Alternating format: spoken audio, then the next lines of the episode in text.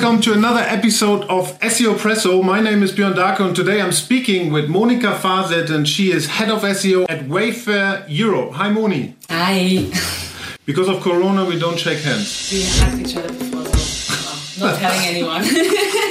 Can you tell us a bit uh, more about the SEO structure at Wayfair? We are divided in two different areas. We have the American area where, uh, where all the websites taken care of in the Boston office with a much larger team than here, and we are a little bit smaller here, uh, taking care of UK and DE on page and off page. How are you integrated in the overall business? Basically, right now, everything really uh, about the European side we are taking care of here, but we have the engineers sitting uh, in the US uh, on the US side. So when it comes to tickets or bigger structural changes, uh, we're working together with them, but we're really lucky because we have a uh, dedicated SEO engineering team, so we don't have to fight with other channels uh, about tickets. And that's amazing. It is, it is really amazing. And it's very rare. It is. I'm, I'm really happy. I mean, we still have to fight with the US about our ticket time, but uh, otherwise they really understand SEO. They know what they're talking about, and also when we when we share information with them, they know why and uh, something is important, why not. Our sprint is every two weeks. We do have a lot of preparation for the sprint, so we do have a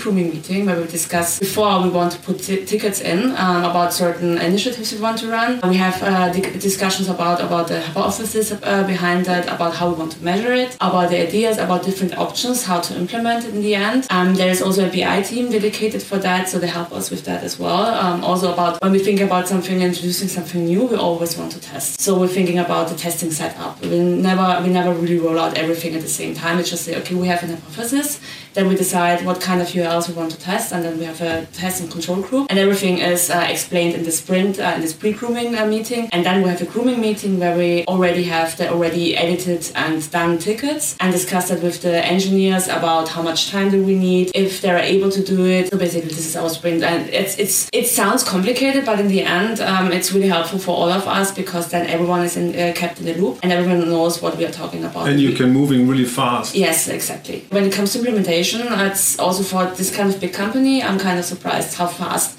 this kind of structural changes also happens. You, you already told us a bit more about the structure, um, but you and Europe, you and your team, for what are you responsible on the page? Everything was just on the page. So basically, when someone wants to change, uh, let's say, attribute options, filters, they have to come to and ask us um, if, if we are fine with that. We are doing a keyword research, saying, okay, please keep the filter, or you can change it, or if they merge pages, if they trying to split up pages, this is something we are taking care of. But we're also uh, thinking about bigger projects. Uh, let's say we think, okay, how can we make the best out of our keyword pages, um, keyword search pages, and then we're working together with the US team and um, setting up a structure and testing there. So everything which is um, done in the UK when it comes to changing uh, the site um, or changing products, it's uh, actually our responsibility to take care of. What are the current uh, hot SEO topics in e-commerce? We still have, I won't say the issue, but the challenge that content still counts, even though it's an e-commerce page. So we do see um, we're still working well, or yeah, we're still running well with footer text, even though it's a category page, and we just have to think about the actual user intent, which is transactional. People want to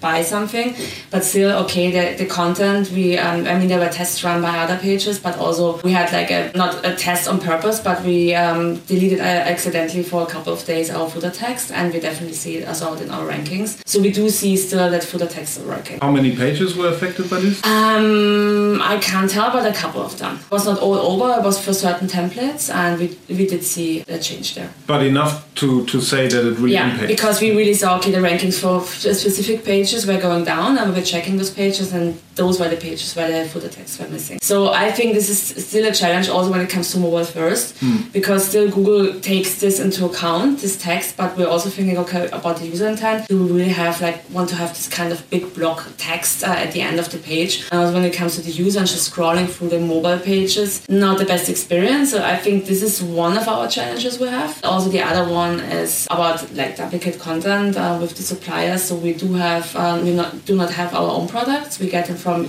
suppliers all over the world and they're delivering also the um, product text or as we call it the romance copy to us. This is also we have to take care of because of course they're just duplicated from somewhere else. And when it comes to product pages we have to take care and decide okay do we want to index that? And our rule is actually if the product text is less than a certain uh, amount of characters, we're not putting them on index, but we don't see then uh, if they're actually duplicating our product text mm. or not. So this mm. is something we definitely have to uh, deal with. And also when it comes to overall changes, I mean, the product team also thinks about and the brand team about usability and what makes users happy. And sometimes it can be that the page looks completely different than it's supposed to be for for um, for SEO purposes. So we have to also work close together with them. The good thing is that we can ask them for tests as well, so they do uh, run user tests. But if they say, okay, we had like a revenue increase of seventy percent for those kind of pages, we have to think, okay, how can we change the template that um, SEO is also happy about it? You already mentioned it. If we just take the recent uh, EAT update, we see that you know a lot of medical sites, uh, financial sites, but also online shops were affected by the EAT update.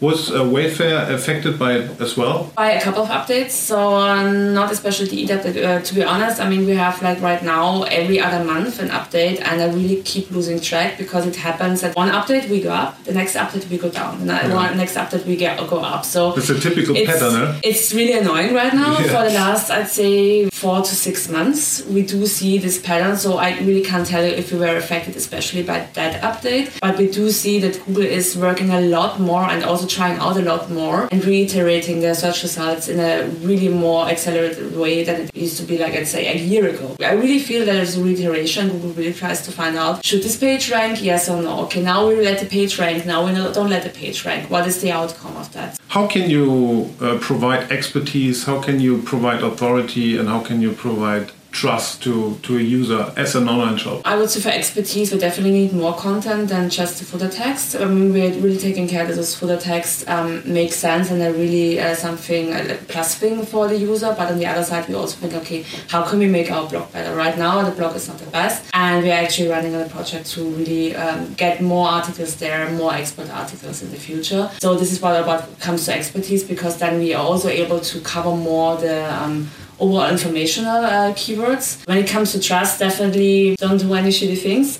and of course, we also have to take care about our link profile. Okay, just really checking, okay, is our link profile okay? Are there any fishy links in there? Is there something going on also when working together with affiliates? Other channels they're working together with affiliates. So we have to take care if there's any, uh, everything set um, exactly to no follow and everything. So we are really um, following the Google guidelines. This is kind of hard to, to approach when we have like I'd say right now we're at 10,000 people working all over the place in different areas and deciding different stuff. And we have to really understand, okay, what are the changes really affecting SEO? Uh, taking Google's recent development into account, uh, you know, on mobile, sometimes there's 60% of the clicks stay on Google uh, for mostly informational based queries.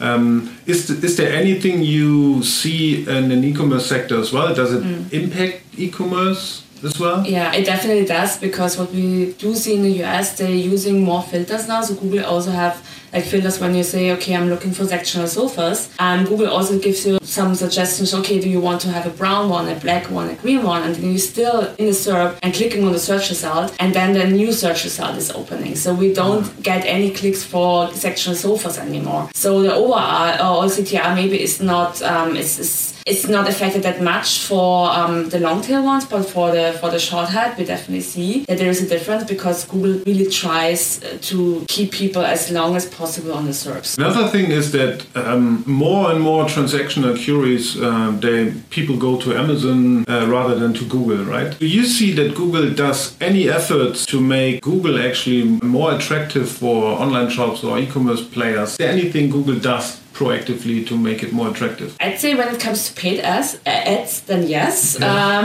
definitely because they're um, yeah they're getting a lot of money out of that. Um, also how to, to show the PLAs, um, how to show the overall product listings. But when it comes to really organic search, I, I see that the knowledge graph, the rich snippets, featured snippets, they're taking all over the place, and we're just keeping pushed more and more below the fold. And I do see, I do think this is one of our biggest challenges we have. Speaking about internal linking, I figured taking a look at our client base, based on my experience, internal linking, uh, especially on such big sites, is, is a huge, huge you know potential factor to increase rankings. How do you approach this?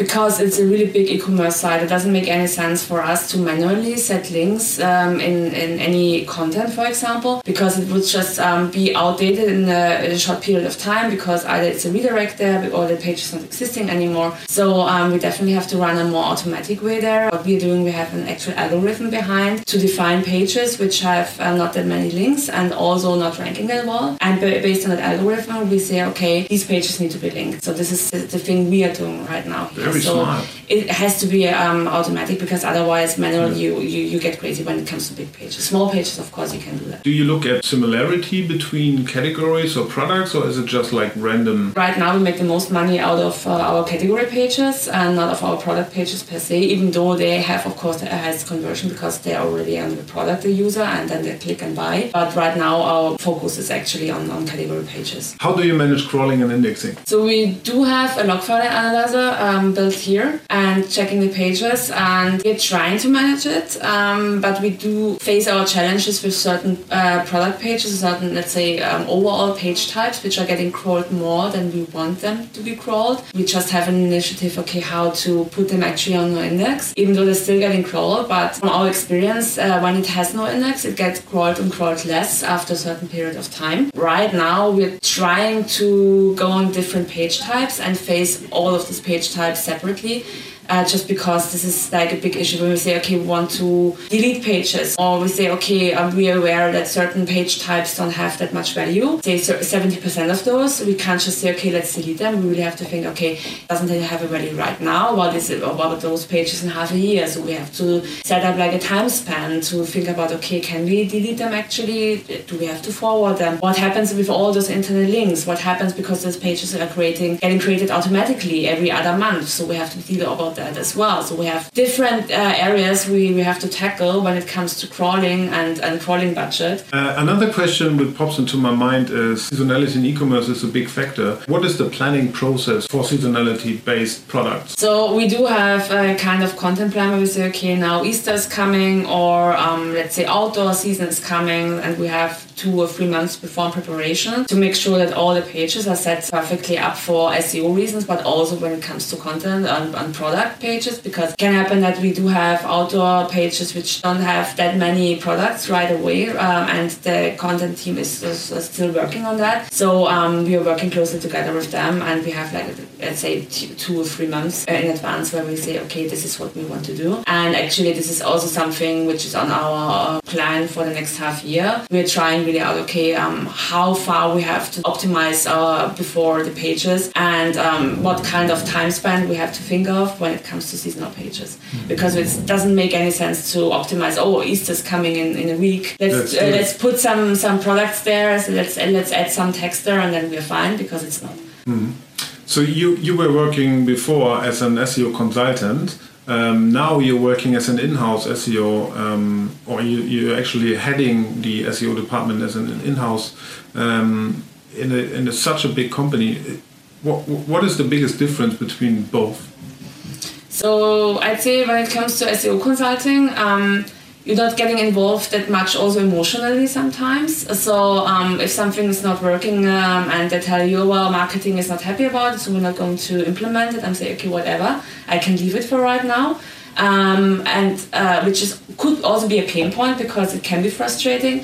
Um, and when it comes to here, we have to discuss with different uh, areas. We have to discuss with brand. We have to discuss with product if we can implement certain changes. But the thing is, if someone says no, I just need to talk with people and just ask, okay, what is the reason behind? We do have this kind of discussion basis, mm. and I'm really able to to go to the people directly and, and, and talk with them and, and find a compromise.